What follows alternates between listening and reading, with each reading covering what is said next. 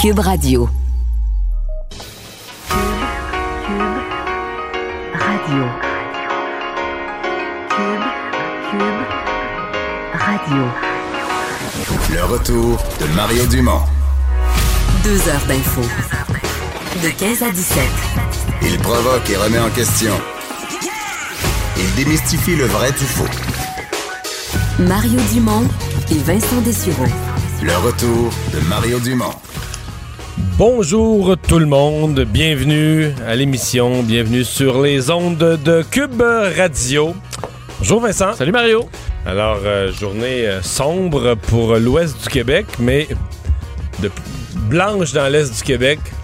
C'est vrai, ben je voyais en fait même euh, ouais, même Justin Trudeau tantôt. euh, Ouais, dans- même à Ottawa, des petits brins, là. C'était beau parce qu'on avait les pal pas les palmiers, les sapins à l'arrière, je suis rendu dans l'été et euh, la- les gros flocons qui tombaient vraiment, ça avait l'air du temps des fêtes. Oui, Mais, euh, quoique on est le 9 avril, donc on aime moins Et- ça un peu. La bonne nouvelle, c'est que là, il y a personne qui a pu changer ses pneus d'hiver trop tôt là.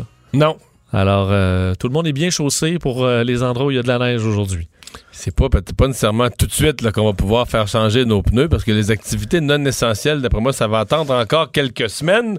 Euh, commençons par une nouvelle de dernière heure. Euh, bonne nouvelle euh, au Royaume-Uni. Oui, Boris Johnson est sorti des soins intensifs, quoi qu'il est toujours hospitalisé, mais on l'a pu le sortir de, des, des- des chambres donc, de soins intensifs. Dans les dernières heures, on confirmait que son état s'améliorait.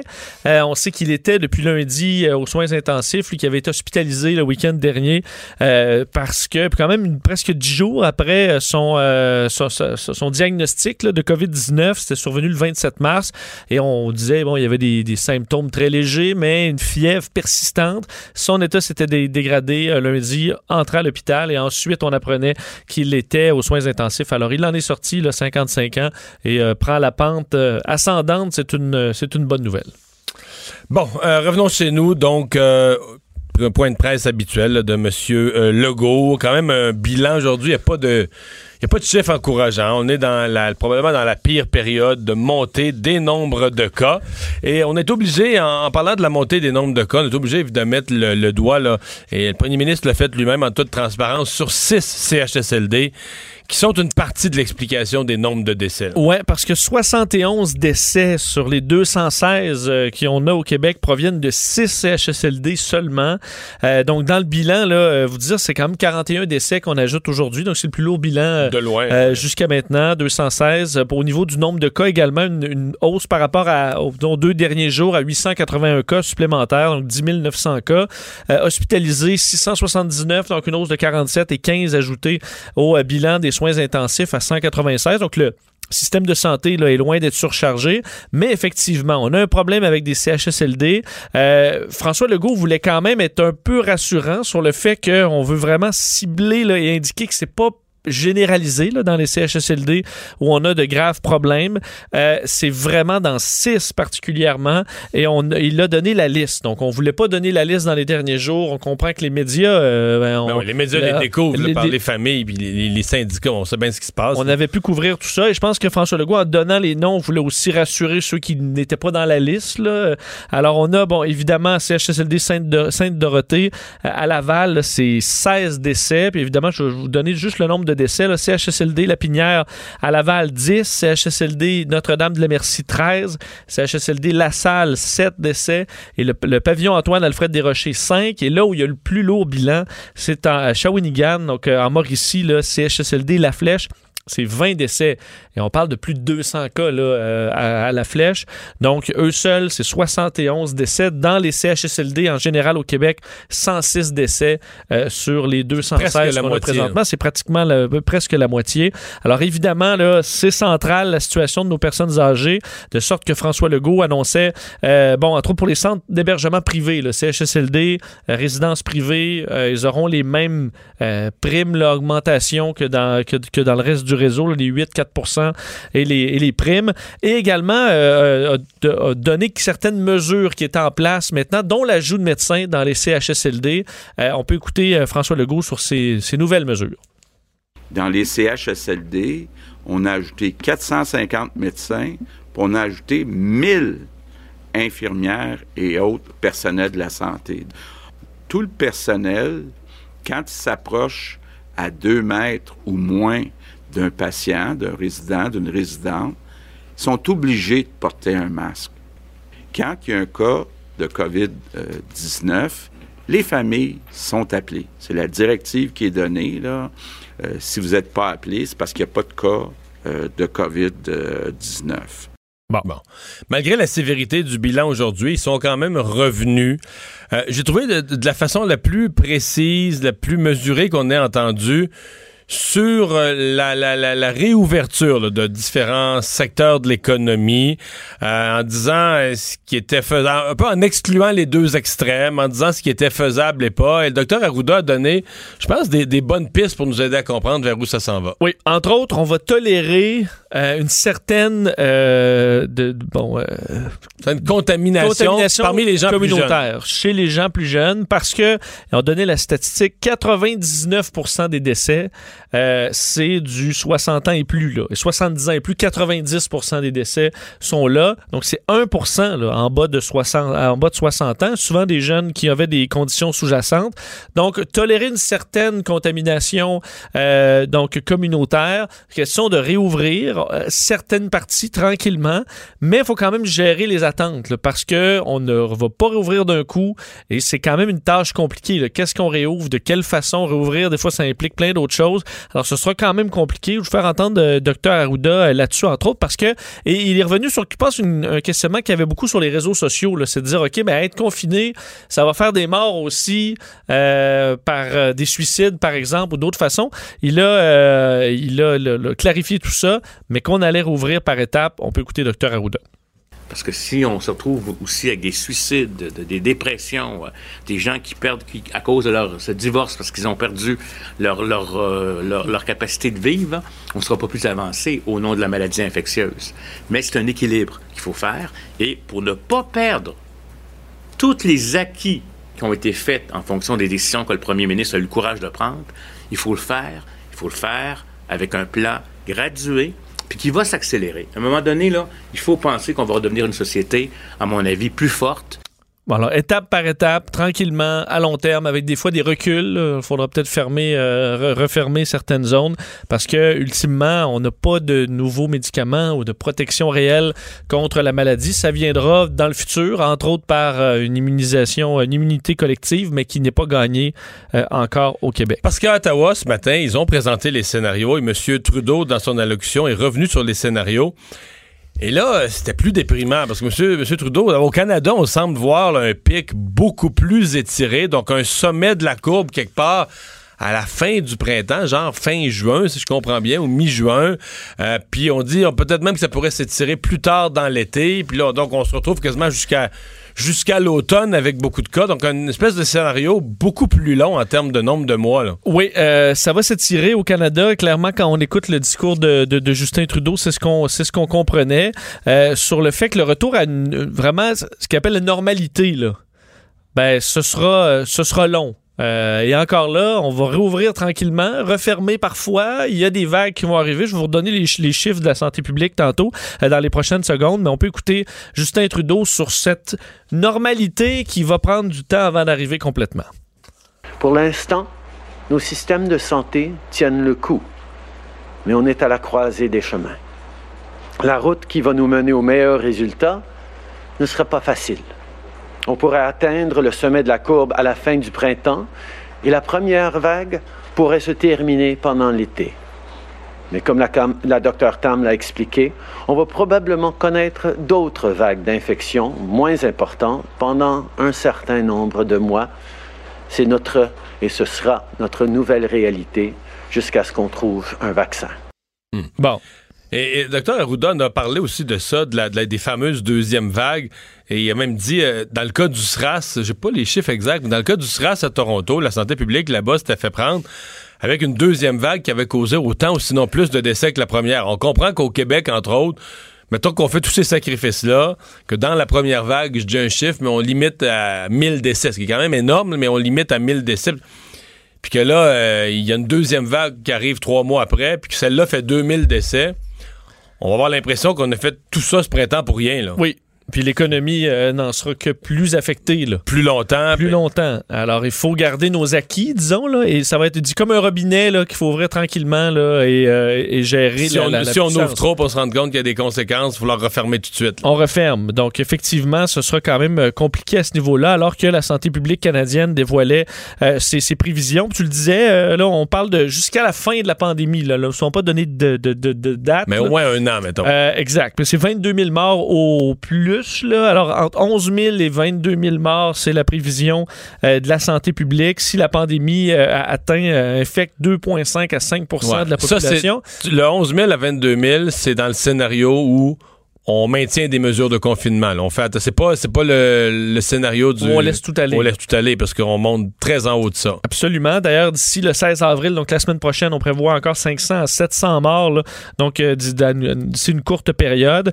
Euh, le nombre de cas au Canada qui double tous les 3 à 5 jours, c'est son, c'est son expliquait, c'est ce qu'on expliquait. Mais on dit c'est pas une boule de cristal, là, ces, ces fameuses prévisions. Et quand même, on comprenait aussi que le gouvernement avait euh, déjà des, des analyses là, en 2006, quand assez précises de, de scénarios de pandémie à travers le monde et que euh, ça ressemblait même à ce qu'on vit présentement. Alors, le Canada était quand même au courant là, que c'était une possibilité dans le monde. Est-ce qu'ils se sont suffisamment préparés? Justin Trudeau a eu la question et euh, il disait bon, que plusieurs pays se sont fait prendre quand même et qu'on apprendra de nos euh, erreurs du passé. Puisqu'on va passer pas mal de temps en confinement, euh, ce matin, j'ai- eu l'occasion de parler à, on peut l'appeler un spécialiste du confinement, David Saint-Jacques, l'astronaute, qui, euh, bon, quand même, à trois, à trois d'après moi, dans un vaisseau spatial, puis après ça, à cinq, à cinq qui sont dans la, ou quelque chose comme ça. Ça dépend de- du moment. Là, ils vont être six là, dans les six, prochains ouais, jours. dans la ça station être- spatiale. Et, euh, et oui, et honnêtement, très euh, intéressante entrevue avec David Saint-Jacques. Donc, qui veut pas les astronautes de la NASA, c'est, et c'est, c'est pas faux de dire expert, parce qu'il y a une expertise là, en confinement. Ça leur est enseigné dans toute leur formation d'astronautes, grâce à des, de longues études de la NASA sur des gens confinés et comment gérer les Et avec probablement les ça. meilleurs psychologues dans, le- dans le- dans le domaine. là. Absolument. Alors, on peut considérer que ce sont des professionnels dans ce qu'on vit, le fait de rester avec d'autres êtres humains, le cloîtré pendant plusieurs jours. Et il a, il a donné des conseils. J'ai décidé de toutes vous les mettre. là. Ça dure à peu près une minute trente. Et c'est vraiment intéressant. là. Je pense que ça s'adresse à tout le monde qui a, on a, on a tous des phases de confinement et de gestion, que ce soit avec les enfants, avec la, en couple.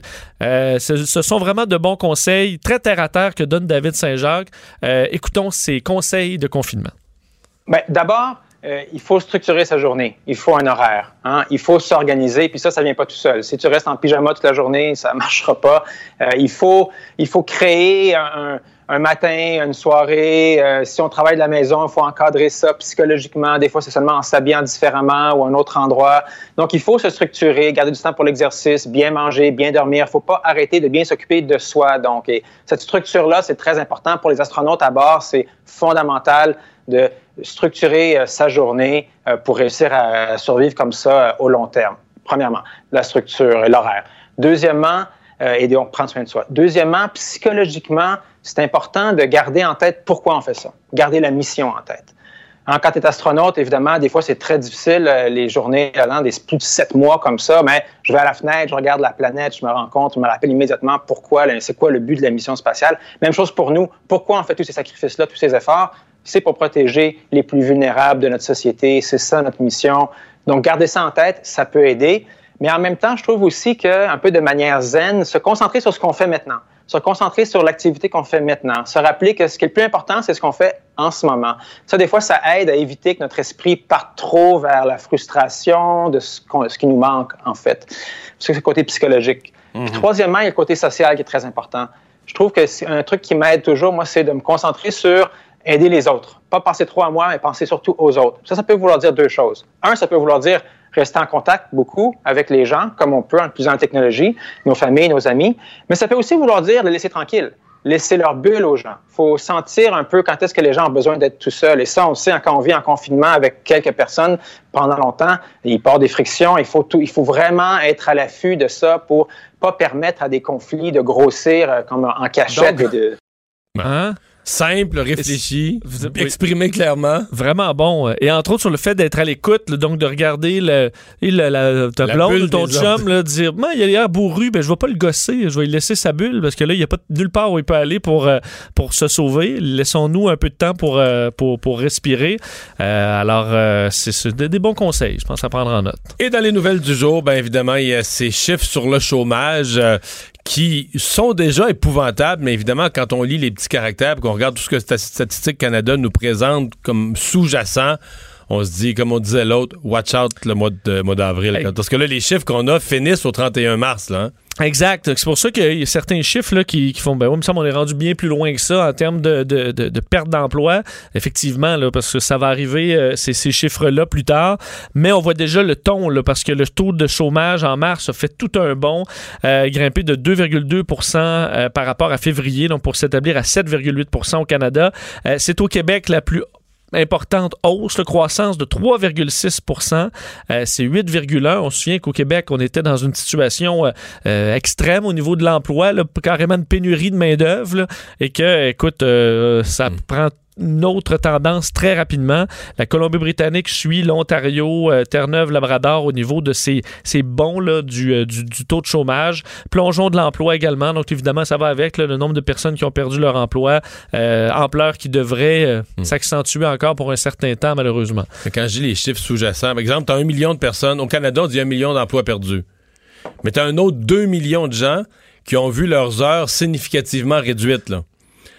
Donc là, eux, tu te rends compte, dis, ouais, ça, c'est des gens, un, leurs revenus ont beaucoup baissé. Dans certains cas, c'est que c'est une perte d'emploi progressive. là. L'employeur a baissé leurs heures, mais parce qu'il était en fermeture progressive, puis là, euh, il n'y a plus rien. là. L'économie est arrêtée. Donc, dans certains cas, c'est des pertes d'emploi préparation, mais tu as même t'as un 600 000, tu as toutes sortes d'affaires. Tu as un 600 000 personnes qui ne sont pas devenues des chômeurs et qui n'ont plus d'emploi. Là, là-dedans, j'essayais là, de retrouver mes, mes leçons d'économie. C'est sûr que les 65 ans et plus, exemple, qui travaillaient dans des commerces, des, gens qui étaient, par exemple, des gens de 65 ans et plus qui étaient revenus aider dans la restauration rapide, dans des commerces, commerces fermes, perdent leur emploi. Mais eux, ce sont des retraités, là. Fait que, euh, tombent pas nécessairement dans la définition de chômeur, là, où ils, partent, partent pas nécessairement à la recherche d'un emploi. Donc, disons que quand on regarde tout le rapport de, de, de Statistique Canada, c'est un portrait plus sombre. C'est déjà sombre. Le chômage qui a quasiment doublé de 4,5 à 8,1, c'est déjà un des plus gros sauts de l'histoire. En fait, c'est probablement le plus gros saut de l'histoire en un mois. Puis quand tu lis tout le détail, tu te dis, boy. Puis là, quand tu regardes le nombre de demandes à la PCU, on est 5 000 rendu à 5 millions. puis il restait une journée. Aujourd'hui, les gens, euh, octobre, novembre, décembre. Donc, on va monter à quoi? Quand tout va être inclus, genre 7 millions. Euh, je pense que la population active au Canada, c'est, comme 20, je sais plus, 26, 27, 28 millions. C'est comme un quart, quasiment un quart de la population active va demander la PCU. Tu sais, c'est inimaginable. Ça n'a pas de bon sens. en quelques jours. Euh, D'ailleurs, les chiffres aux États-Unis euh, vont dans le même sens aussi. Là. Eux, donc, le donnent par euh, demande là, euh, par semaine. Donc, des gens qui perdent leur emploi et qui demandent de l'aide. Donc, 6,6 millions d'Américains. C'est vu en Floride? c'est plus que les prévisions, Ouais. non? Ils ont fait un drive-thru. J'ai vu les images sur des canaux américains. Là. Pour avoir ces... C'était- il y avait trop, il pouvait pas, c'était trop compliqué, pas qu'il y ait de contact là, de personne à personne, puis tout ça. Il y a une personne, un fonctionnaire là, avec des gants là, qui se met euh, avec une immense pile de formulaires de chômage. Puis là, les gens avec la queue leu un peu comme les tests là, en auto, là, les tests de la COVID en auto. Mais là, tu prends ton formulaire en auto, tu descends pas de l'auto pour aller au bureau du chômage. là. Le bureau du chômage se met sur le bord du trottoir avec une Ben. pile de papier, puis les donne aux gens. Andrew Cuomo de l'État de New York disait que c'était 1000, en- 1000 fonctionnaires à temps plein qui ne faisaient que gérer des, euh, des demandes d'aide euh, euh, à la raison d'une perte d'emploi. D'ailleurs, les chiffres, au total, c'est 14 millions euh, d'Américains qui ont perdu leur travail depuis la mi-mars. On s'attend à ce qu'on atteigne le 16, même 20 millions. Euh, donc, ce serait un taux de chômage autour de 15 à 16% d'ici le mois de juin, euh, avec quand même une facture importante. D'ailleurs, euh, le FMI, là, qui prévoyait quand même une crise assez longue, euh, disait que le, total des plans d'aide gouvernementaux du monde, on sait qu'au Canada, c'est plus de presque 200 millions maintenant, aux États-Unis, 2,2 milliards, euh, 2,2 non, c'est 2200 milliards Oui. euh, vont euh, atteignent 8 milliards maintenant. 8000 milliards, parce que monde est rendu tellement dans des gros chiffres, mais le FMI donc dit, en plan de sauvetage dans le monde présentement, les gouvernements investissent 8000 milliards. C'est la facture jusqu'à maintenant des gouvernements pour la COVID-19 et c'est pas terminé. 8000 milliards, c'est 8 millions de millions. C'est 8 millions de millions. C'est pas mal d'argent. C'est beaucoup d'argent. On parle beaucoup des euh, décès qui, euh, dans les CHSLD, euh, font tous les jours, font la manchette. Derrière ça, évidemment, on le dit souvent, il y a des, des, des êtres humains, il y a des visages. et je pense que c'est important quand même, à la fois de mettre des visages là-dessus, de s'en souvenir, mais aussi de voir comment c'est vécu. Parce que vivre un deuil dans les circonstances actuelles, l'avant comme l'après, c'est sans précédent. Ça n'a rien à voir avec ce que d'autres ont pu vivre. Euh, on va tout de suite euh, aller rejoindre euh, Peter Whelan. Whelan, pardon. Il est le fils de M. Kenneth Whelan. Celui-ci, 86 ans, qui était hébergé au CHSLD La, Salle à Montréal, qui est décédé au cours des derniers jours. Bonjour, M. Whelan. Bonjour. Bon, votre père, on l'a vu dans un reportage, un ingénieur durant sa vie qui était hébergé là. Racontez-nous un peu. Ben alors, parlez-nous euh, de l'homme avant de nous parler des, derniers jours. Ben, mon, mon, père, il était vraiment quelqu'un d'exceptionnel. Je dis pas euh, ça, pas euh, juste parce que je suis son fils. Il était beaucoup, il était respecté par bien des gens. C'est un homme qui était très intelligent, mais aussi très gentil, très généreux. Euh, elle a affecté des, vies de bien des gens à l'extérieur de notre famille. Là. On avait cinq enfants dans la famille. Imagine cinq enfants, sept ans de différence entre les, cinq.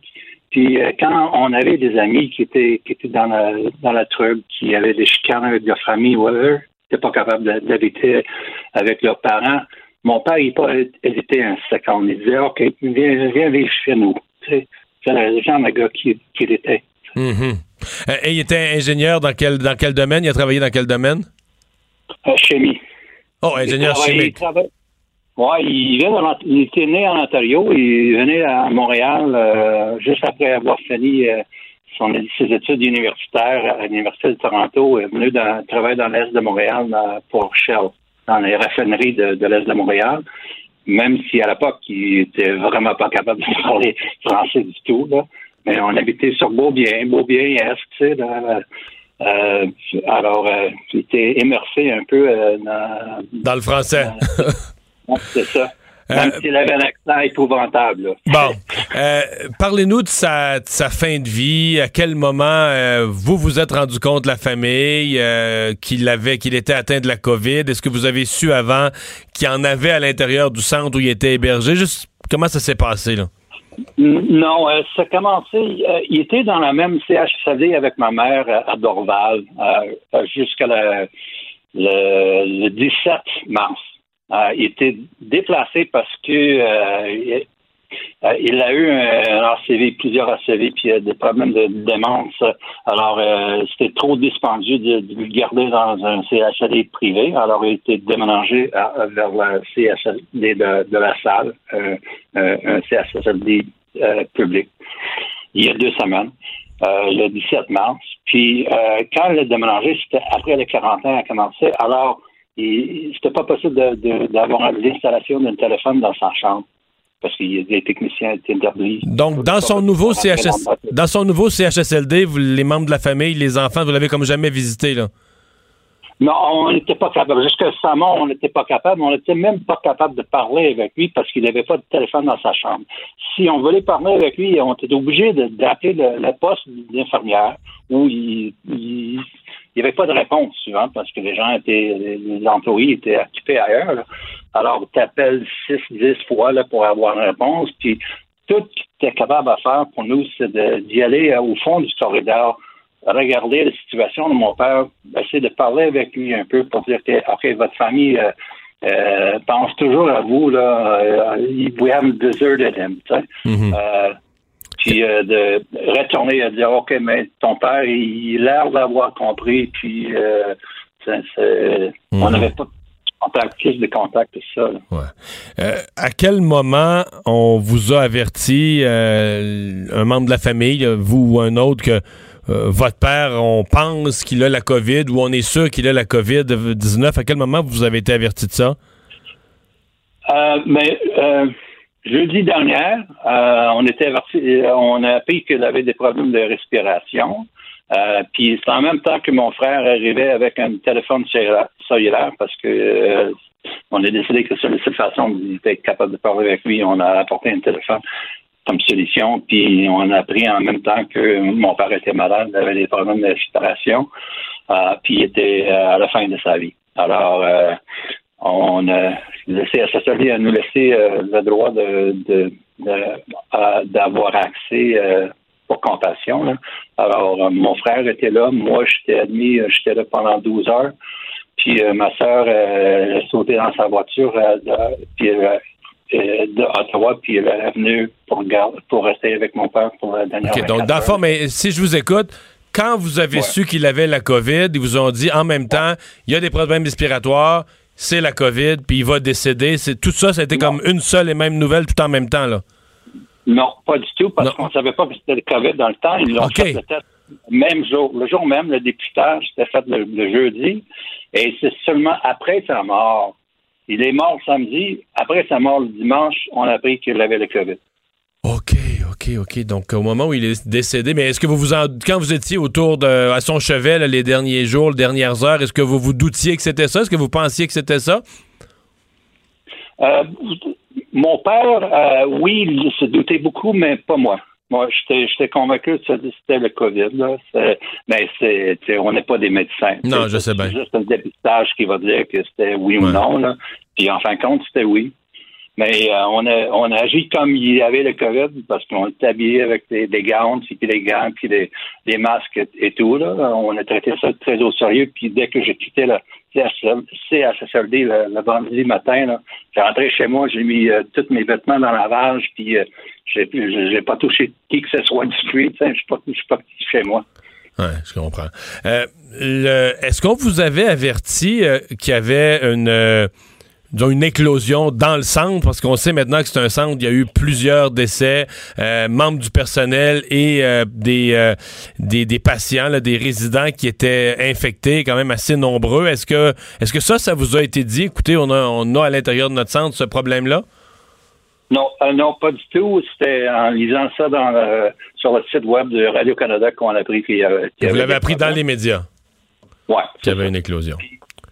Ouais. Je veux vous parler de l'après, euh, parce que ça aussi, là, c'est, différent. Normalement, bon, vous m'avez parlé de votre père en grand bien. Je suis convaincu que vous, vous auriez en tête de faire euh, tout un hommage, puis euh, peu importe, je connais pas vos, euh, du point de vue religieux où vous vous situez, mais je veux dire, vous auriez fait les, euh, les choses en grand. On veut rendre hommage à son père. Et là, tout ça est interdit. Qu'est-ce que vous avez, comment vous voyez ça? Vous, en- vous pouvez même pas, en fait, probablement que les enfants, vous avez même pas le droit de vous réunir, ces enfants, pour en discuter dans la même, dans la même maison. Comment vous gérez tout ça?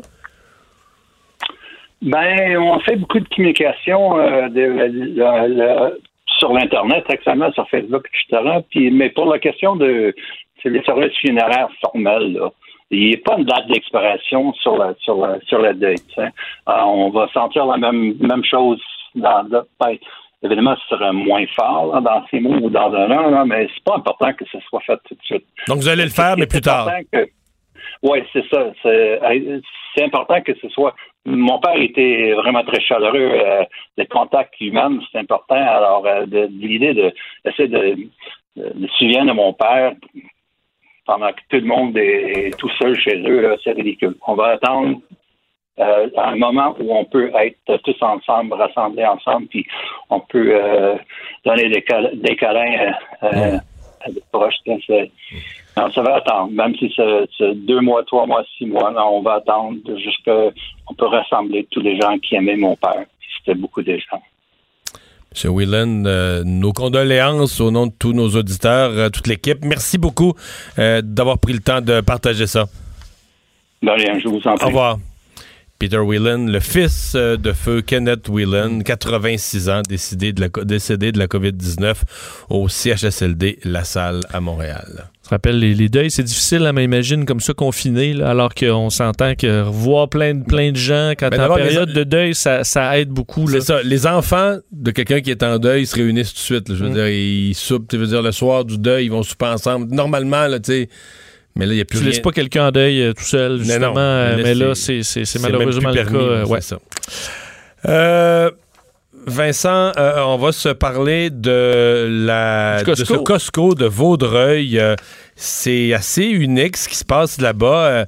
Il y a une éclosion dans le Costco et là, on demande des mesures exceptionnelles. Oui, la ville de Vaudreuil sur le lac demande à des milliers de clients qui ont fréquenté le Costco de Vaudreuil-Dorion euh, de se placer en quarantaine parce qu'il y a eu des cas, deux employés du commerce qui donc ont fait leur quart de travail euh, pendant plusieurs jours à ce Costco euh, auraient pu contaminer des clients. Je vous donne les dates là, parce qu'on demande donc les clients qui sont allés à ce Costco entre le 31 mars et le 3 avril de se placer donc en quarantaine carrément pour 14 jours, comme ceux qui arrivent de, de voyage. Ils sont, ils sont, à haut risque d'avoir été infectés. Parce que vous êtes à risque, effectivement. Euh, donc, on, euh, on explique que le premier employé infecté a fait son dernier quart de travail le 31 mars et l'autre le 3 avril. Et euh, bon, on dit que c'est d'ailleurs ce que les autorités municipales Est-ce disaient. qu'est-ce qu'ils faisaient? C'était aux caisses? Que c'était des employés qui plaçaient du stock sur les... C'est des détails que j'ai pas, mais clairement, euh, on soupçonne qu'il ait pu être entré avec, en contact avec des clients parce que, entre autres, la ville disait, nous vous rappelons qu'il est de la responsabilité de chacun d'agir de façon à maintenir un milieu de vie sain et sécuritaire pour tous. Alors, ça implique pour les gens de se protéger et de protéger les autres en euh, faisant la quarantaine. Alors, quand même, si on s'imagine des gens qui plaçaient, par exemple, dans les euh, les produits, ça peut avoir mis des gens à risque. Quoique, euh, notre collègue Yves Poirier, qui est assez, je pense c'est Yves Poirier ou euh, nos collègues à TVA Nouvelle qui est allé faire un Vox Pop auprès des clients et euh, plusieurs euh, disaient qu'ils n'avaient pas eu peur et qui certains portent des gants ou d'autres et sont prudents. Alors, euh, mais que la municipalité faisait bien d'agir quand même avec prudence.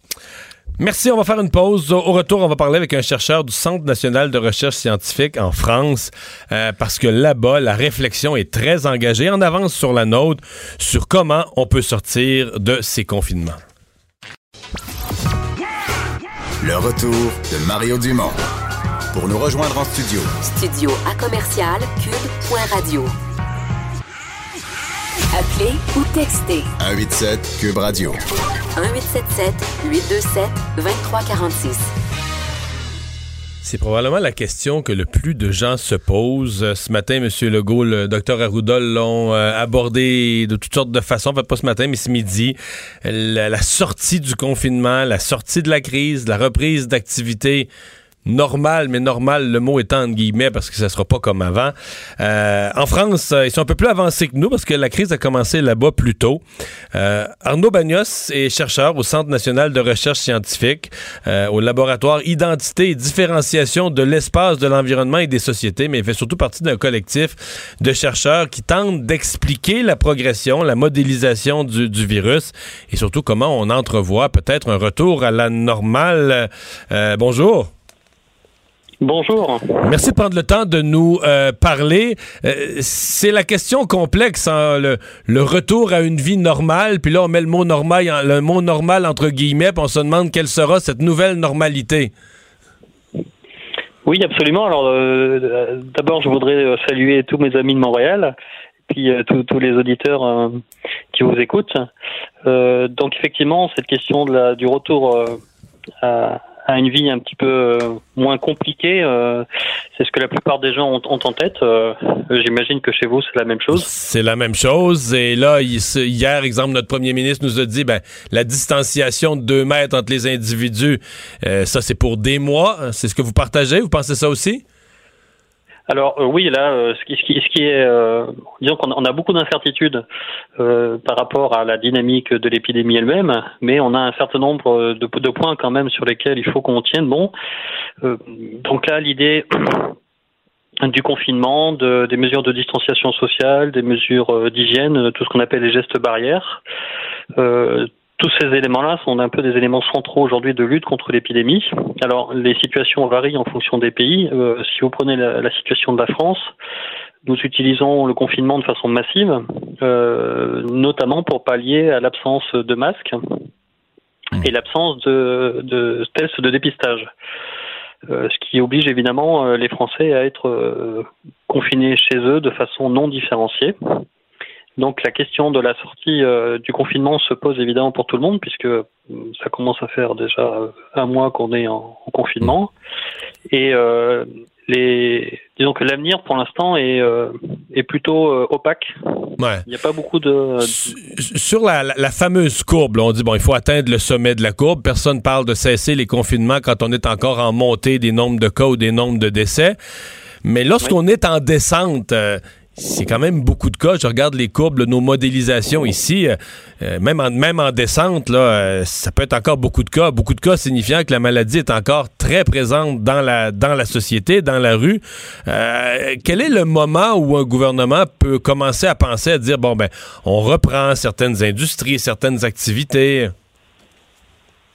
Alors, tout, tout dépendra de, de la capacité euh, d'accueil dans les services hospitaliers et de la capacité du pays à traiter les complications euh, de la maladie. Le, problème de cette maladie, euh, c'est pas tant euh, le nombre de personnes qui sont touchées que le fait qu'il y ait une proportion significative de ces gens-là qui font des complications, soit parce qu'ils ont des pathologies préexistantes, soit pour d'autres raisons. Et donc ces gens-là, il faut bien s'occuper d'eux dans des services de soins et souvent des services de soins intensifs. Euh, et une certaine proportion d'entre eux, très significative, euh, décèdent. Et donc la difficulté, c'est de gérer euh, ce groupe de population. Il faut qu'on réussisse à dimensionner la lutte épidémique pour euh, s'assurer qu'en permanence, euh, nos services de soins ne soient pas débordés. Donc toutes les stratégies de confinement qui sont mises en place euh, visent à retarder l'épidémie, à gagner du temps et à éviter que ce pic, cette flambée épidémique soit trop intense. Donc on cherche à faire baisser la, la- hauteur de cette courbe de manière à pouvoir euh, beaucoup mieux maîtriser le flux des arrivants dans les services de soins. Alors évidemment, euh, ça, a un avantage sur le court terme parce que ça nous permet effectivement de gérer au jour le jour ces arrivées. Euh, L'inconvénient, c'est que ça rallonge la durée de l'épidémie, puisque au lieu d'avoir une flambée épidémique sur un temps court, vous allez avoir une, épidémie qui va être beaucoup plus larvée, euh, beaucoup plus euh, maîtrisée en intensité, mais donc beaucoup plus longue parce qu'elle elle va se- s'allonger. Et euh, le problème, ça va être de gérer la sortie du déconfinement. Euh, Ce que montre la modélisation, c'est que si jamais euh, vous sortez trop tôt de cette stratégie de confinement, vous avez tout de suite une reprise de l'épidémie qui est extrêmement rapide, hein, compte tenu de la virulence. Donc, la, euh, la- la deuxième vague, ça peut être. euh, ici au Canada, il faut vous dire, elle a été soulignée, certains l'ont rappelé ce matin, on l'a vécu dans la région de Toronto, pas ici au Québec, mais dans la région de Toronto, avec le SRAS, où il y avait eu une deuxième vague, aussi, sinon plus meurtrière que la première vague. Donc, vous dites ça, vous aussi, vous, la deuxième vague peut être euh, violente si elle n'est pas bien gérée, là. Et annuler un peu tous les efforts de confinement qui avaient été faits pour tenter d'éviter la première vague? Exactement, vous faites bien de le rappeler, l'épisode du SRAS euh, euh, chez vous a été particulièrement euh, violent, mais, mais vous en avez gardé une mémoire. Ce qui est bien, en France, les derniers épisodes sont beaucoup plus anciens, donc on a perdu un peu cette mémoire-là. C'est ce qui explique peut-être que la France ne soit pas très bien préparée pour cette nouvelle épidémie. Mais effectivement, cette deuxième vague, c'est une réalité. Euh, il faut absolument s'en méfier. Donc c'est pour ça que la, la- les questions de sortie de confinement sont des questions difficiles. Alors il y a une, beaucoup de pression qui est, qui est posée en France euh, sur, sur le gouvernement puisque les gens commencent à en avoir marre, hein, très clairement. Euh, parce que ce sont des conditions difficiles et aussi parce qu'on voit pas bien où on va. Euh, en gros, euh, à peu près toutes les semaines, on, reporte un petit peu le confinement sans avoir d'objectif euh, très clair, de date. Les gens recherchent beaucoup des dates, mais ce qu'il faut bien comprendre, c'est que dans la lutte épidémique, on est plutôt dans un temps relatif qui est un temps par rapport à la dynamique de propagation du virus. On n'est pas dans un temps absolu, par exemple l'été ou Noël. Ça, ça n'a pas de sens. Euh, L'espoir, l'espoir, euh, ouais. l'espoir du président Trump que ce virus euh, reculerait avec les beaux jours l'été dans le monde scientifique, il n'y a plus aucun fondement à ça? Ah non, mais, euh, d'ailleurs, il n'y en a jamais eu. Le, le- le- le- il n'y a absolument aucun travail scientifique euh, cohérent qui a pu montrer qu'il y avait un lien entre ce virus et puis la, le- la chaleur, le climat, la saisonnalité. Donc ça, ce sont des choses qui, sur lesquelles les gens travaillent encore, mais pour l'instant, il n'y a absolument rien. Et là, ce qu'on peut voir euh, avec les épisodes en France, c'est plutôt l'inverse, c'est-à-dire que la- le problème, c'est pas le virus, c'est surtout les gens. Et euh, on a eu certaines sorties de confinement là avec euh, l'arrivée des beaux jours qui correspondait au début des vacances euh, de Pâques ici en France. Et donc là, euh, il y a eu un relâchement significatif de la, de la population. Dans les parcs, entre autres, si je me souviens. là. Dans les, voilà, dans les parcs, aussi les gens qui auront profité pour changer, euh, déménager les régions parisiennes pour les s'installer dans leur résidence secondaire, dans d'autres régions françaises. Et donc là, évidemment, tout ce relâchement fait le jeu du virus. Il n'y a, pas besoin d'aller chercher des, des- des choses compliquées entre les relations entre le climat et le virus ou la température. Et il y a aussi, euh, fondamentalement, le, le virus ne fait que suivre les activités humaines. Donc, c'est ça qui est à la fois compliqué, mais qui en même temps est une euh, grande force, parce que si on arrive à maîtriser les activités humaines, on, on commence à pouvoir jouer sur l'épidémie. Euh, il semble y avoir un espoir important pour aider à la sortie de confinement dans des tests rapides. Parce que pour l'instant, les tests, c'est assez long, avoir les résultats, ça va au lendemain. On a, exemple, une firme euh, montréalaise euh, qui est censée avoir l'homologation de Santé Canada d'une journée à l'autre pour un test qui, en 30 minutes, pourrait donner un résultat, positif ou négatif, sur une personne qui soit atteinte. Euh, est-ce que ça, ça pourrait être un élément facilitateur pour gérer les milieux de travail, etc., prévenir de nouvelles éclosions dans le cas où on sort de confinement? Alors absolument, la, question des tests, elle est absolument cruciale. Alors il faut bien distinguer donc euh, les tests euh, PCR qui sont utilisés à l'heure actuelle pour effectivement déterminer si vous êtes, euh, si votre charge virale correspond à, au moment où on contracte le virus et donc au moment où on est malade. Donc ça, c'est ce qui est utilisé le plus souvent, en tout cas en France, lorsque les gens arrivent à l'hôpital. Et puis les tests plutôt sérologiques qui vont chercher à identifier si vous avez développé des anticorps euh, qui correspondent euh, au fait que vous avez déjà développé la maladie et que vous avez développé une immunisation. Donc ces deux variétés de tests sont des objectifs différents et euh, lorsqu'on parle de la sortie du confinement, évidemment, il faut travailler sur l'intensification et la disponibilité des deux catégories de tests, mais les tests sérologiques sont très importants parce que l'idée, c'est qu'ils vont nous permettre d'identifier les populations qui ont déjà été immunisés et qui donc vont pouvoir reprendre le travail. Alors soit pour contribuer au système productif euh, qui est un peu mal en point euh, sur les des postes clés, soit pour venir euh, aider des, des, catégories de population qui n'ont pas pu arrêter parce qu'elles-mêmes étaient très, très, très mobilisées sur le, front du Covid. Alors évidemment, tous les personnels hospitaliers. donc on, on, peut travailler là-dessus. Et puis en même temps, les tests, les tests PCR sont aussi très importants parce que une manière de lutter contre l'épidémie, c'est d'essayer de, raccourcir le temps de détection des nouveaux cas. En gros, l'idée, c'est que plus vous êtes capable d'identifier rapidement que quelqu'un est malade parce qu'il vient juste de, développer des symptômes, plus vous pouvez le retirer de la chaîne de transmission et plus vous allez épargner d'autres personnes qui vont pouvoir être contaminées, sachant que la période d'incubation est relativement courte, euh, en gros, c'est cinq jours. Et donc, pendant ces cinq jours, euh, ben, la personne peut contaminer un certain nombre de personnes, alors même qu'elle n'a pas encore développé ces symptômes. Donc ces tests-là sont aussi très importants. Mmh. Et voilà. Ben, un casse-tête euh, qui n'a pas fini, j'ai l'impression, de, susciter des discussions. Merci beaucoup d'avoir été avec nous. Au revoir. C'est un grand plaisir. Arnaud Bagnos, chercheur au CNRS, Centre national de recherche scientifique. Intéressant, hein? Ouais. Oui.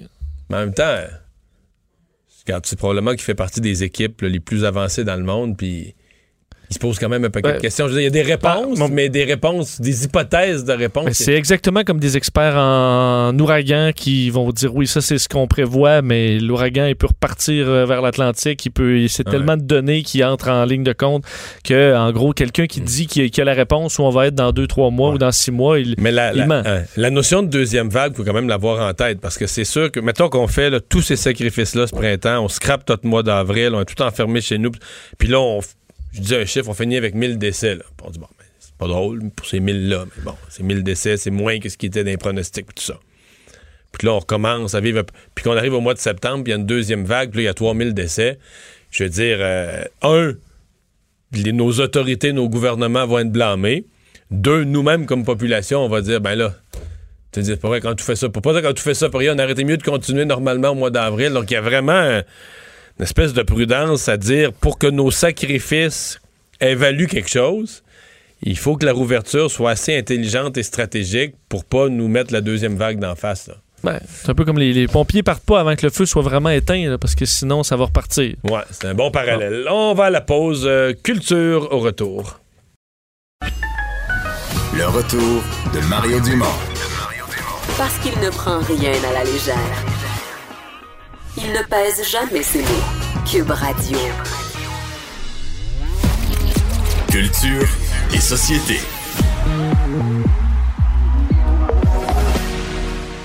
Bonjour, ici Steph Cars. Je t'en dirais que vous donner un petit mot d'encouragement pendant qu'on est tous à la maison. C'est l'occasion de faire quelque chose ensemble. Je vous invite à la grande résidence de sélection retraite. Le mouvement pour danser en ligne, en ligne. Donc, c'est le temps d'appeler cousine Louise et son amie Lise parce qu'on veut que tout le monde participe. Donc, si vous avez un chapeau, mettez votre chapeau et préparez-vous. Je vous montre les quatre étapes du Achy Breaky Dance.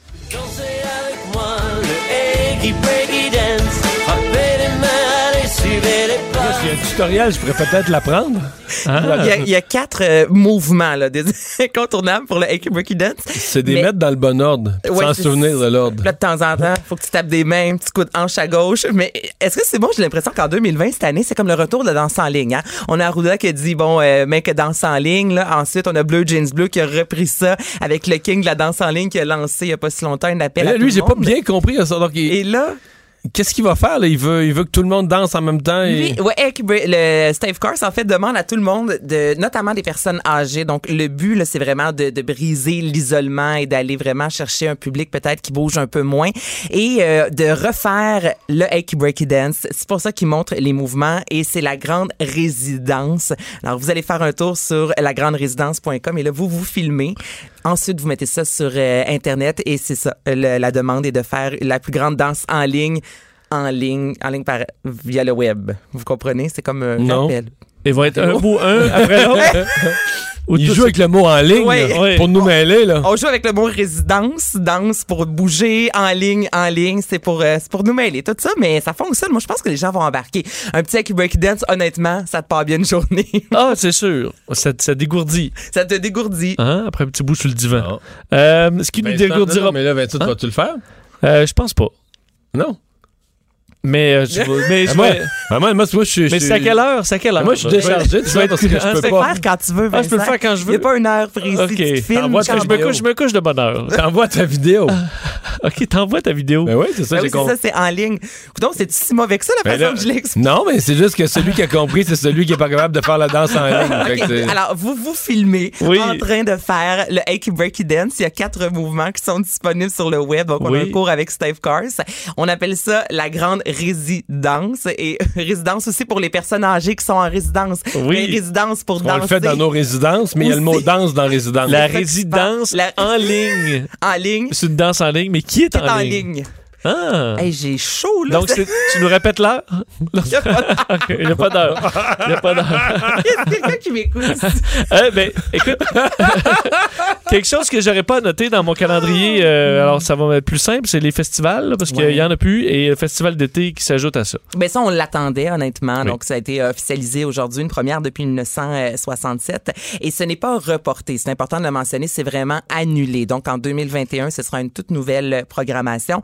Euh, ce qui triste quand même, c'est que cette année, on essayait un tout nouveau site, en fait, qui était sur le boulevard Grande Allée, un site qui pouvait accueillir environ 25 000 personnes. Donc, c'était pour les artistes qui sont pas assez encore connus pour faire la grande scène, la grande scène sur les plaines, mais qui sont un peu trop connus pour faire des plus petites scènes. Donc là, c'était un test cette année, malheureusement.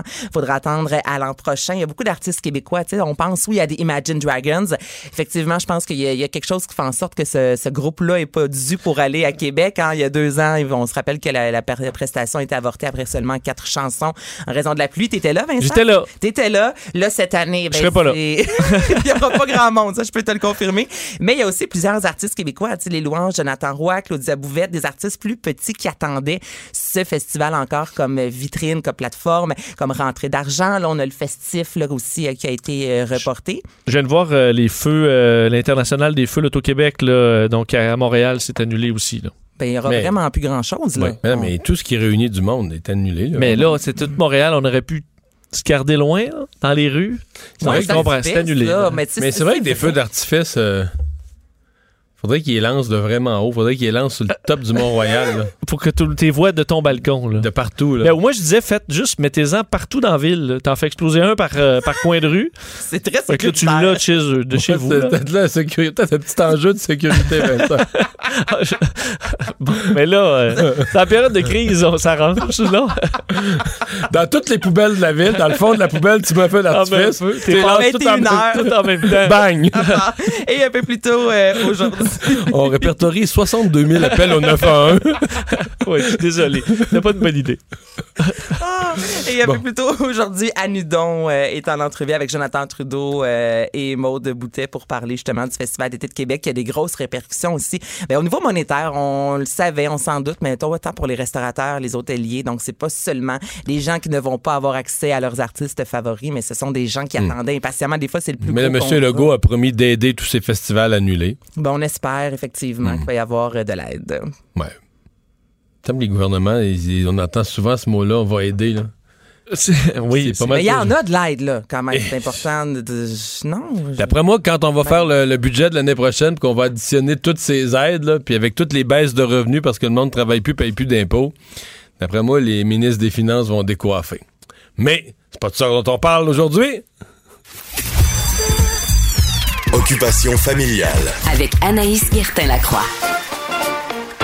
De toute façon, on, on remarquera plus les ministres des Finances décoiffés parce qu'il n'y a plus personne qui va s'être coiffé depuis, depuis un an. On va tout avoir l'air de l'homme de Néandertal. C'est vrai. Pas si là, vous, ça, ça, ça se maintient, vos cheveux. Ah non, Ah moi, non, ça c'est plus moi, ça là. épaissit, là. Mais là, moi, ça, j'ai toujours. La commande n'est pas arrivée, mais d'une journée à l'autre, j'ai une commande en ligne pour des ciseaux de coiffure. Après ça, ça va être le, le dans maison. Je sais pas si on va jouer au dé à roulette ou à courte paille sur qui tient les ciseaux. Mais là, attends, qui, moi, j'ai qui vu- fait le là. J'ai vu sur Instagram Marc-Claude qui s'est fait un toupette. Elle s'est coupé une couette, là. Ou deux, là. S'est coupé un petit peu de couette. Ouais, elle a quand même un certain courage, là. Je nie pas ça. Mais c'est parce que moi, là, quand tu rentres dans la broussaille, tu essayes d'amincir, tout ça, là, c'est. Ça se peut que tu t'y perdes, là. Mais tu frises un peu, Mario. T'as quand même une petite Ben, curve, là. je frise quand ils sont vraiment longs, là. C'est ça, là. Mario c'est- avec l'afro, ça va être incroyable à Oui. la télévision. ça pousse pas tout égal. C'est ça l'affaire. Où, Non, puis les blancs ont les pas la même texture que les autres, puis bye bye.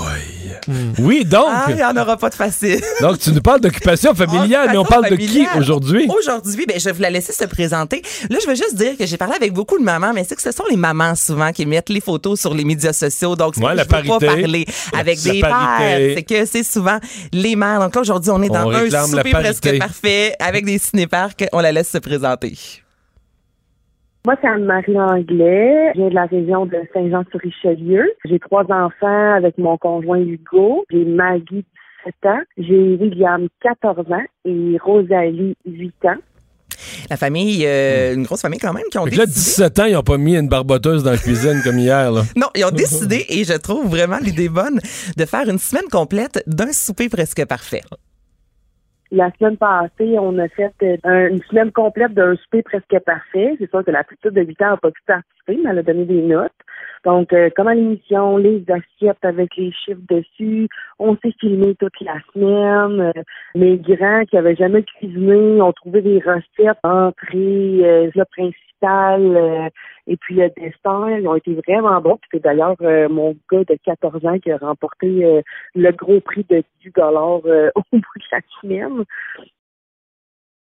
Wow! C'est vraiment bon. L'idée est vraiment bonne. Ça, c'est c'est très. Toi, tu ferais quoi des Pokéballs, euh, Marie? Hein? Je sais pas ce que Ouais. fais. En même temps, tu dis que ça te prend bien, ben du temps à couper euh, les mangues. Et habituellement, on a un temps restreint. Ah oui, c'est vrai, hein? il y a un temps restreint. Qu'est-ce que je ferais dans un temps restreint? Ça serait quoi votre signature, toi, Vincent? Ah, euh, hmm, dans un temps Moi, je ferais restreint. du mexicain.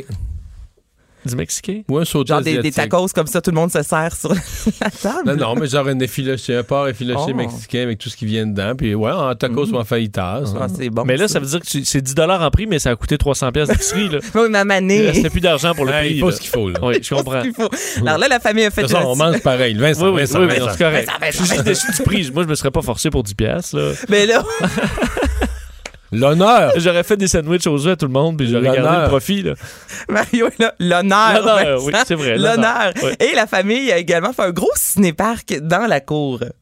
Hier, euh, en fait, on a fait euh, un ciné-parc. Donc, euh, on avait euh, un projecteur qui dormait dans un garde-robe. Puis, on a décidé de le recycler. Fait qu'à l'extérieur, on a fait un montage. Ben, on a fait. Ça m'exclut totalement. Euh, mon conjoint et mon garçon de 14 ans ont fait une structure, en fait, en bois avec un grand drap blanc. Puis, euh, on s'est tout installé à l'extérieur, là, avec euh, les bancs. On a même sorti un matelas à l'extérieur, euh, les couvertures, le popcorn, tout ça. Puis, on a regardé un film d'action euh, dans la cour, finalement. Moi, j'aime quand C'était tellement le fun que tous les voisins sont venus, puis là, la police est arrivée. On n'a jamais vu la Ça fin nous a coûté 5000 pièces. Mais j'aime lorsqu'elle dit ça m'exclut totalement. Donc, c'est Ouais. le père, le gars qui font une structure. Je trouve que l'idée est super. Bon, aujourd'hui, il pleut, là, c'est pas la meilleure journée pour faire ça. Mais les gens manquent pas d'énergie. Ben non, on manque pas d'idées. Je trouve ça. Mais tu les trouves où, tous ces? Gens sur les réseaux. Tu les trouves par les réseaux Je sociaux. fais des recherches, j'écris à ces gens-là. Des gens qui les- publient euh, leurs, euh, leurs exploits. là. Les gens publient leurs exploits, les gens m'écrivent aussi. Donc là, on en a parlé notamment dans le Journal de Montréal. Donc à tous les jours, moi, je reçois des courriels de Hey, on fait ça à gauche, à droite, on, on avait, on demeure à tel endroit, puis on aimerait ça de jaser. Donc ce sont autant les gens qui viennent à moi que je les trouve. Merci Anaïs. Ben, ça me fait plaisir. On s'arrête au retour de la pause. Ben, c'est un peu euh, triste en cette période, mais il faut parler de finances, de vos euh, finances euh, personnelles. On va en discuter avec une experte. Le retour de Mario Dumont, le seul ancien politicien qui ne vous sortira jamais de cassette. Mario Dumont et Vincent Dessureau. Cube Radio. Votre instabilité économique vous inquiète? Conseils, opportunités, stratégies. Pierre Roy Associés, syndic autorisé en insolvabilité, trouve avec vous des solutions concrètes pour améliorer votre situation en moins de 48 heures. Pierre Roy Associés, fier de vous offrir ce segment conseil, votre santé financière. pierreroy.com. Votre santé financière avec Guylaine Houle, professionnelle en restructuration financière chez Pierre Roy et Associés. À 7 heures euh, à chaque jeudi, euh, on aura une chronique pour parler de, de finances personnelles, euh, des sujets bon un peu plates dans certains cas, mais malheureusement qui vont devenir d'actualité pour bien des citoyens, euh, parce que les difficultés financières risquent d'être à l'ordre du jour euh, des euh, prochains mois. On essaie de les éviter de toutes les façons, mais néanmoins. Euh, Guy Lenoul est vice-présidente chez Pierre Roy Syndic. Bonjour. Bonjour. D'abord, quand on dit syndic, les gens entendent juste le mot faillite. C'est pas pas de même, faut voir ça, hein? Non, je pense qu'il faut nous regarder comme vraiment des médecins de la santé financière. Euh, on est là pour aider les gens puis trouver des solutions, évidemment autres que la faillite, qui, selon nous, devrait être la dernière alternative que les gens devraient considérer. Mhm. Mais là, on, on s'entend que la COVID et ses conséquences économiques, pour plusieurs, c'est tout un choc du point de vue des, des entrées de fonds à la maison complètement non prévues. Il n'y a rien qui débalance plus un budget. Exactement. Et non seulement non prévu, mais très rapide comme, comme non rentrée d'argent. Donc, euh, effectivement, les conséquences au niveau du budget, au niveau euh, du paiement, de, de tout ce qu'on peut avoir à payer vont subir des conséquences importantes. Et donc, les gouvernements ont essayé d'aider, mais là, vous nous avez fait un peu la liste. Là, vous dites la faillite, c'est le dernier recours de toutes les, les ressources disponibles. Avant, même de prononcer le mot faillite, toutes les ressources disponibles, quand on se rend compte, puis peut-être qu'on devrait commencer par ça. C'est quoi le signal à un moment donné de dire, là, ça va plus mes affaires, là, je suis dans le gros trouble. Comment, comment on arrive là? Mais il y a plusieurs éléments qui, qui nous démontrent cela, mais vraiment, je pense que le plus classique, particulièrement dans la situation où on se retrouve présentement avec le, vid- le COVID-19, c'est vraiment euh, incapable de payer ses créanciers, incapable de faire le prochain paiement, incapable de faire le paiement du loyer ou le paiement de l'hypothèque ou le paiement du véhicule automobile. Je pense que ça, ça Bon, va être... c'est les premiers prêts qu'on pense, puis après ça, ben, c'est tous les autres paiements, les services, euh, câbles, électricité et autres qu'on n'est plus capable de payer. Exactement. Puis après ça, faire le service sur nos cartes de crédit, ceux qui ont plusieurs cartes de crédit, donc les paiements, que ce soit les paiements minimums ou les, la totalité de la carte de crédit. Bon.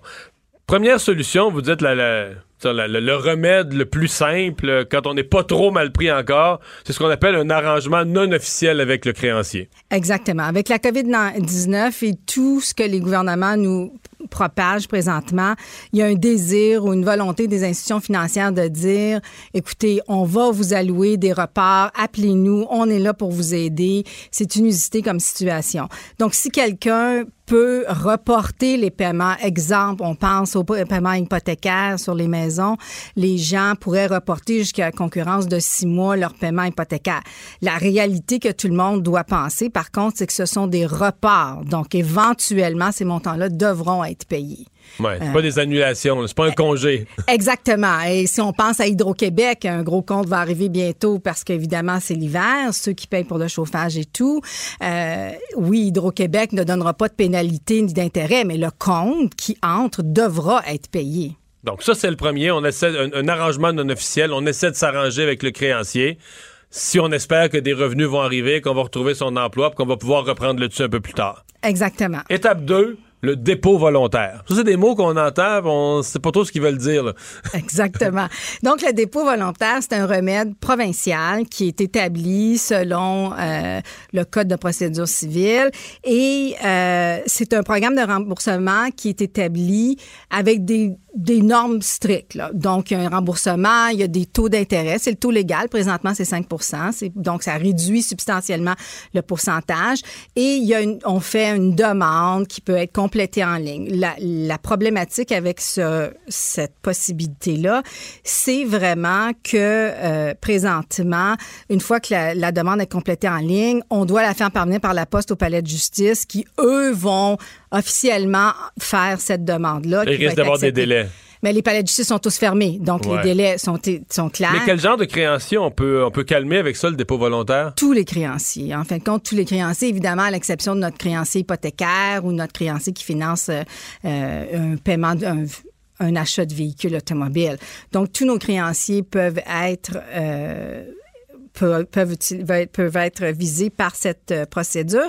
Et évidemment, euh, ce qui est important de noter, qui est un grand avantage, c'est que si un créancier ne pense pas être éligible ou qu'il pense que le débiteur ne devrait pas être éligible au dépôt volontaire, c'est à lui d'apporter ces, ces faits-là et d'en faire la demande pour enlever le débiteur du dépôt volontaire. Mais donc, une fois inscrit au dépôt volontaire, ça veut dire que c'est carrément, c'est pris sur votre paye. Il y a un montant qui est pris systématiquement sur votre paye. C'est volontaire. Donc, le, débiteur qui est au dépôt volontaire, on va lui dire le montant, c'est préétabli par un calcul mathématique. Voici ce que tu dois donner. Et donc, le débiteur devra volontairement remettre les paiements et il devra annuellement aviser euh, le bureau du dépôt volontaire de tout changement au niveau de sa situation, adresse et tout. La proposition de consommateur. Mais là, on arrive vraiment dans un processus qui fait partie de la loi sur la faillite, mais ce n'est pas une faillite. C'est juste avant. C'est juste avant. On fait une offre à nos créanciers. L'avantage de, de la proposition de consommateur, c'est qu'on peut faire une offre pas nécessairement pour la totalité des réclamations. On peut faire des, une, un, un 20 un 25% un 30% 50% ce qui est logique dans notre situation financière particulière. Et là, on espère que les créanciers vont se dire, ben, plutôt que de tout perdre, je vais prendre ce pour s'en Exactement. Il doit y avoir une acceptation des créanciers et l'acceptation, c'est une pure majorité, donc 50% plus 1. Et le gros avantage, c'est que les, les intérêts cessent de courir immédiatement au moment où on dépose la proposition, évidemment en présumant que les créanciers acceptent la proposition. Donc là, il est comme présumé que si jamais les créanciers la refusent, là, on tombe en processus de faillite? Ben, on tombe pas automatiquement en processus de faillite, mais on a déjà annoncé qu'on était incapable de payer nos créanciers. C'est maintenant public parce qu'on a avisé tous nos créanciers. Donc, évidemment, très souvent, la prochaine étape, c'est de faire une faillite. Mais est-ce que ça fonctionne souvent, c'est une proposition de consommateur pour, euh, pour s'en sortir? Oui, je vous dirais que les créanciers sont très, ouverts à cette nouvelle notion, en fin de compte, qui n'est pas si nouvelle que ça, mais qui est utilisée de plus en plus. Même ça, avant, c'était plus en affaires qu'on voyait ça entre entreprises. Là, tu sais, on, rentreprend- on, ach- on rachetait une entreprise qui était sur le bord de la faillite. Mais vous dites ça se fait pour un particulier aussi auprès de ses créanciers. Exactement. C'est des notions qui sont très jeunes en vertu de la loi sur la faillite. Très jeunes dans le sens, elle a à peu près 28, 29 ans.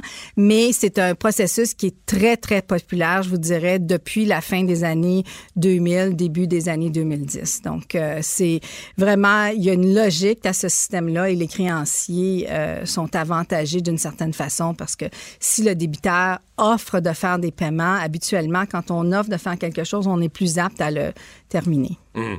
Vous avez même préparé des exemples de propositions de consommateurs. Là. Euh, consommateur vit seul, il a la COVID-19, euh, il est en arrêt de travail, il a des dettes. euh, comment, comment la proposition de consommateur peut le sortir de son, de son trouble? Parce que là, euh, ses revenus sont coupés, il reste l'aide du fédéral, mais c'est plus assez pour couvrir l'ensemble des paiements qu'il avait à faire. Exactement. Puis l'aide du fédéral, je selon moi, elle est vraiment là pour payer les dépenses de base. Donc, le loyer, l'électricité, le téléphone, euh, tout ce qui vient, la nourriture qu'on a besoin pour un Mais mois. Si vous aviez un, un gros paiement d'auto ou des petites gâteries que vous étiez payées, vous- Exact. Même dans le- la situation que je vous ai citée, le débiteur, je mentionne que 7500 dollars de dette, c'est pas inusité. Là, c'est des choses qu'on entend régulièrement. C'est pas beaucoup 7500 dollars de dette, mais si c'est des cartes de crédit à 20% d'intérêt puis tu es incapable de les payer, c'est certain que tu te retrouves en situation difficile. Tu pourrais faire une proposition de consommateur, offrir à tes créanciers de les payer 100 dollars par mois pendant 60 mois, ce qui est l'équivalent de 5 ans, et t'en sortir de cette façon-là. Il y a de grosses chances que les créanciers, dans le contexte actuel, acceptent une proposition de ce type. Et là, donc, sur cinq ans, tu vas payer pendant cinq ans, Ouais. mais tu vas t'en sortir d'une façon qui est, qui, est, qui est raisonnable, qui est possible dans tes capacités financières. Exactement. Puis si ta situation financière euh, s'améliore dans le futur, tu pourrais payer plus rapidement sans pénalité. Puis finalement, ben, on arrive euh, au quatrième et dernier outil, la faillite, parce que des fois, c'est on arrive là. Exactement. Des, des fois, c'est la solution inévitable. Puis, euh, souvent, euh, ce qui est important, c'est de le réaliser et effectivement de décider de venir voir, de consulter et d'en discuter. C'est un méchant mot que plusieurs gens n'aiment pas entendre, mais ça peut apporter une solution à un problème qui vous permettra de vous remettre dans une situation financière qui est très positive. Donc, Mais beaucoup de gens craignent l'après. C'est que si tu as une faillite à ton dossier, je veux dire, euh, dans l'année qui suit, tu seras même plus capable d'avoir une carte de crédit, tu seras plus capable de rien avoir à ton nom, on voudra plus te prêter, on s'en va laisser. Les gens craignent ça. Oui. Bien, c'est certain que durant la période où une personne est en faillite, elle ne peut pas avoir de crédit. Donc, effectivement, elle ne peut pas avoir de carte de crédit. De dire qu'elle ne pourra pas une fois que le, le processus est terminé, mais tout va dépendre de sa situation financière. Et honnêtement, est-ce qu'une personne a vraiment besoin d'une carte de Il y a plusieurs autres outils. Il y a des cartes prépayées qui s'offrent à nous. Puis oui, on dit aux gens, c'est important de rebâtir votre crédit, mais il y a des façons qui sont peut-être mieux qu'une carte de crédit. Euh, Ouais, faut pas répéter le modèle si on a fait faillite, là. Exactement. Mais je pense que si j'aurais une chose à dire à tout le monde en conclusion, c'est qu'il faut vraiment faire votre budget, vraiment établir c'est quoi vos dépenses de base nécessaires pour que effectivement vous soyez vous soyez capable de déterminer est-ce que je suis capable de payer mes créanciers. Est-ce que le 2000 dollars que le gouvernement va nous remettre au, au mois d'avril euh, va être suffisant pour me sortir de cet engrenage là que je vis présentement. Guylaine Noël, merci beaucoup. Merci. Le retour de Mario Dumont. Joignez-vous à la discussion. Appelez ou textez 187 Cube Radio. 1877 827 2346. Et c'est l'heure de la chronique d'Emmanuel Latraverse. Bonjour, Emmanuel. Bonjour, Emmanuel. Bonjour. Oui, bon, bonjour, on a la communication. Euh, oui, donc euh, après mardi, euh, le- les données ou les modèles scénarios du Québec, on a eu ce matin ceux d'Ottawa et qui nous présentent un portrait un peu plus étiré dans le temps, peut-être plus dur sur le moral pour ceux qui ont hâte que tout ça finisse. Oui, parce que Ottawa, essentiellement, euh, c'est comme un, un portrait macro là, à très grande échelle là, des effets euh, de la COVID-19 sur le Canada. Et donc, on a comme trois scénarios. Un qui est le scénario idéal, le scénario modèle, là, euh, dans lequel il y aurait seulement de 1 à 10% des Canadiens qui soient infectés.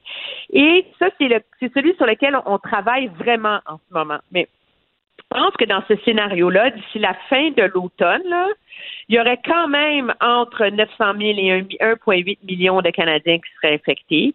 Il y aurait quand même entre 11 000 et 22 000 morts. Là. Pourquoi? Parce qu'on parle beaucoup d'atteindre le pic, hein? Mais le pic de un, il ne sera pas au même moment dans les différentes provinces. On parle d'un pic la semaine prochaine au Québec, en Ontario, c'est pas avant la mi-mai. Mais une fois que tu as atteint le pic, là, il faut la faire redescendre, la courbe, hein? Ouais. il faut la faire Pa- atterrir. Hein? C'est drôle parce que t- on- on- au moment où on parle de ça chez nous, mais je regardais les chiffres en Italie et en Espagne, ils n'arrêtent pas eux autres à chaque jour d'espérer qu'ils ont passé le pic, mais ils sont plus sur un plateau là où il y a euh, X mille nouveaux cas par jour, peut-être un peu moins que les pires jours, mais ça se maintient et entre 5 et 800 nouveaux décès par jour, puis ça se maintient, c'est-à-dire que c'est un, c'est un plateau en dents de scie là, mais c'est pas une vraie baisse, c'est plus que ça a arrêté de monter. Mais entre toi et moi, 500 décès par jour, c'est toute une perte, c'est dur sur le moral là.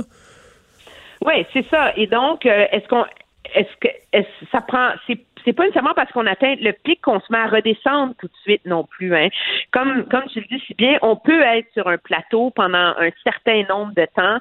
Euh, pourquoi? Parce que les décès proviennent généralement jusqu'à 7 à 10 jours après que les gens aient contracté la maladie. Donc, le pic en termes de contamination, c'est pas le même pic que le pic en termes de décès non plus là. Alors, mais et l'histoire, ce que Ottawa nous dresse comme portrait, c'est que on va être pris dans une forme ou une autre de consigne, de restreinte, euh, certainement jusqu'à la fin de l'été là, objectivement. Maintenant, ça dépend de la province dans laquelle on est et ça dépend de la capacité de la province à gérer des cas. Il y a encore beaucoup d'imprévus. Mais je pense que c'est ce qui fait dire à M. Legault hier, tu te rappelles quand il disait qu'on va avoir la distanciation sociale à deux mètres de distance pour encore très longtemps. Ben c'est ça objectivement. Fait qu'il faut comme réconcilier ça là, avec l'espèce de, de discours euh, plus positif qu'on entend de Québec en ce moment, les faits qu'on qu'on cherche à voir comment on va pouvoir euh, relâcher les taux un peu là, sur le consignement, sur l'arrêt d'économie, etc., etc. Eh, bon. Et pendant ce temps-là, ben, il y a les entrepreneurs euh, qui attendent. Et c'est drôle, j'en ai interviewé dans les derniers jours, au moins à deux reprises, des entrepreneurs euh, essoufflés, éreintés euh, financièrement, qui ont hâte que l'argent des gouvernements arrive, que l'aide soit vraiment au rendez-vous. Puis là, le Parlement fédéral niaise à se réunir parce qu'il y a des accords. Là, ils sont mieux de pas... La, la- la patience de la population sera pas longue, hein? Oui, mais moi, je suis pas, sérieusement, là, je suis pas de ceux qui pensent que de retarder de trois jours l'adoption du projet de loi ou pas va changer la capacité des entrepreneurs d'être payés. Il faut pas oublier que quand M. Morneau l'a annoncé, cette subvention-là, il a bien annoncé que ça prendrait entre quatre et six semaines pour que les entrepreneurs soient payés et obtiennent leur subvention. Là. Donc, euh, c'est pas comme si ça va vraiment changer Ouais. profondément quelque chose pour le gros de ça. Moi, je pense qu'à un moment donné, et c'est vrai que c'est pas populaire, mais euh, l'opposition a aussi, puis les députés d'opposition ont aussi un peu raison de mettre de la pression sur le gouvernement en disant, écoutez, là, c'est bien beau gouverner par loi spéciale à chaque deux semaines, là, mais surtout quand on voit des scénarios comme ceux qu'a présenté le gouvernement, où on est dans une forme de confinement, de restreinte, de voyage, etc., jusque probablement dans jusqu'à l'automne. Mais la classe politique a raison de dire faut trouver une façon de faire siéger ce Parlement-là. Et c'est juste ça qui demande les, les partis de les partis d'opposition, tout particulièrement les conservateurs. Je pense que comme sur, sur le fond d'une demande euh, légitime et pertinente, Là, il y a comme tout un crépage de chignons et de capital politique qui se fait euh, de part et d'autre, tu sais, autour de ça. Donc, c'est un beau moment pour les libéraux d'accuser les conservateurs de freiner comment aider les libéraux. Je pense que les négociations, d'après ce que j'en comprends, les négociations allaient bien jusqu'à ce qu'un député conservateur, Pierre Poilievre, pour le nommer, ne crache dans la soupe hier. Alors, c'est pas, c'est pas noir ou blanc, cette histoire-là, dans mon esprit, là. Hmm. Non, c'est, c'est- moi, je- je- j'ai de la misère à mettre le blâme sur un parti ou l'autre. Puis t'as probablement raison de dire qu'à la fin, même s'ils perdent quelques jours avant de siéger, les fonctionnaires, pendant ce temps-là, eux, continuent à préparer les scénarios. Puis ça retarde pas le versement de l'argent. Mais moi, j'entends et je vois ces réseaux sociaux, l'entrepreneur qui attend après son argent, euh, tout parti confondu, qui voit que les députés s'entendent pas. Disons que la classe politique, en général, c'est pas nécessairement beau ce qui en ressort. Là. C'est pas, ça donne pas l'image que la classe politique souhaite, euh, qu'on obtient, par exemple, à Québec, hein, avec les partis d'opposition qui collaborent. M. Legault qui dit qu'il leur parle au téléphone, je pense, deux fois par semaine, écoute mais leurs suggestions. C'est une grosse différence, ça. C'est que à, à Québec, M. Legault a un appel conférence avec les chefs d'opposition deux fois par semaine. À Ottawa, c'est Mme Freeland qui appelle, en tout cas dans le cas de M. Scheer, qui l'appelle une fois par deux semaines. Fait qu'à Ottawa, M. Trudeau a est pas le temps. il faut... M. Trudeau a pas le temps? Ben, écoute, c'est une bonne question euh, à poser. Je vais la poser, mais je pense que du côté, euh, c'est comme si Ottawa a décidé que c'était mieux d'interagir avec la société civile, puis que le Parlement suivrait. On les consulte vraiment par formalité. Puis la réalité, c'est qu'on a beau être en crise, M. Trudeau est minoritaire. Puis je pense qu'il faut que son gouvernement trouve une façon euh, de faire fonctionner ça. C'est bien beau être debout devant chez lui à faire des grands discours sur l'importance de la démocratie, là. Mais il faut trouver une façon de la mettre, de le mettre en œuvre et de que les, les bottines suivent les babines, là, pour euh, passer l'expression, là. Merci beaucoup, Emmanuel. Très bien. Au revoir. Et Vincent, ouais, il nous reste quelques secondes de peut-être parler des chiffres ici et aux États-Unis. Oui, rappelez qu'on on ajoute euh, 41 décès au Québec, hein, euh, donc 216, c'est la plus haute hausse là, euh, jusqu'à maintenant, 881 nouveaux cas, alors qu'aux États-Unis, euh, c'est encore une journée assez difficile, hein, un record à New York avec presque 800 décès. Faudra voir à la fin de la journée, là, on était à plus de 1400 décès. En France également, pratiquement 1400 décès. Belgique aussi avait presque 300 décès. Aujourd'hui, c'est un record, alors que les journalistes de la Maison-Blanche seront testés, entre autres euh, notre collègue Richard Latendresse pour la COVID-19. Question de rassurer le président. Avant de s'approcher du président, merci Vincent, merci à vous d'avoir été là. On se retrouve demain, dans quelques instants, avec LCN. On continue. Cette émission est maintenant disponible en podcast. Rendez-vous dans la section balado de l'application ou du site cube.radio pour une écoute sur mesure en tout temps. Cube Radio, autrement dit. Et maintenant, autrement écouté.